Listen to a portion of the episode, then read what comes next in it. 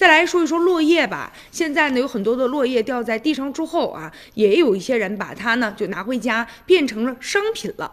在网络购物平台呢，有不少的商家就在呢线上来销售落叶。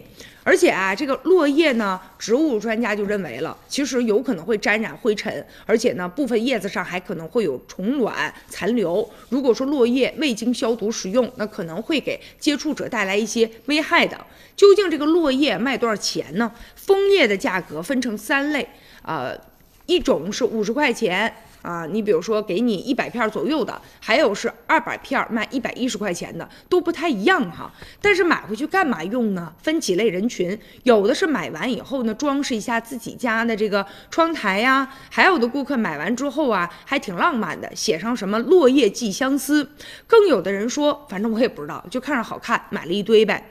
再者，有一些影楼他会买，然后呢，用这种落叶营造一种氛围，拍照片的时候有一种真实感。还有呢，有一个婚礼策划师啊，他叫小苏。他说这两年吧，就和这个落叶有关的一些婚礼的主题吧，特别的火。所以我们婚庆公司呢，自己收集太麻烦了，就在网上买一些落叶。还有的家长专门买完以后，是为了孩子写作业用的。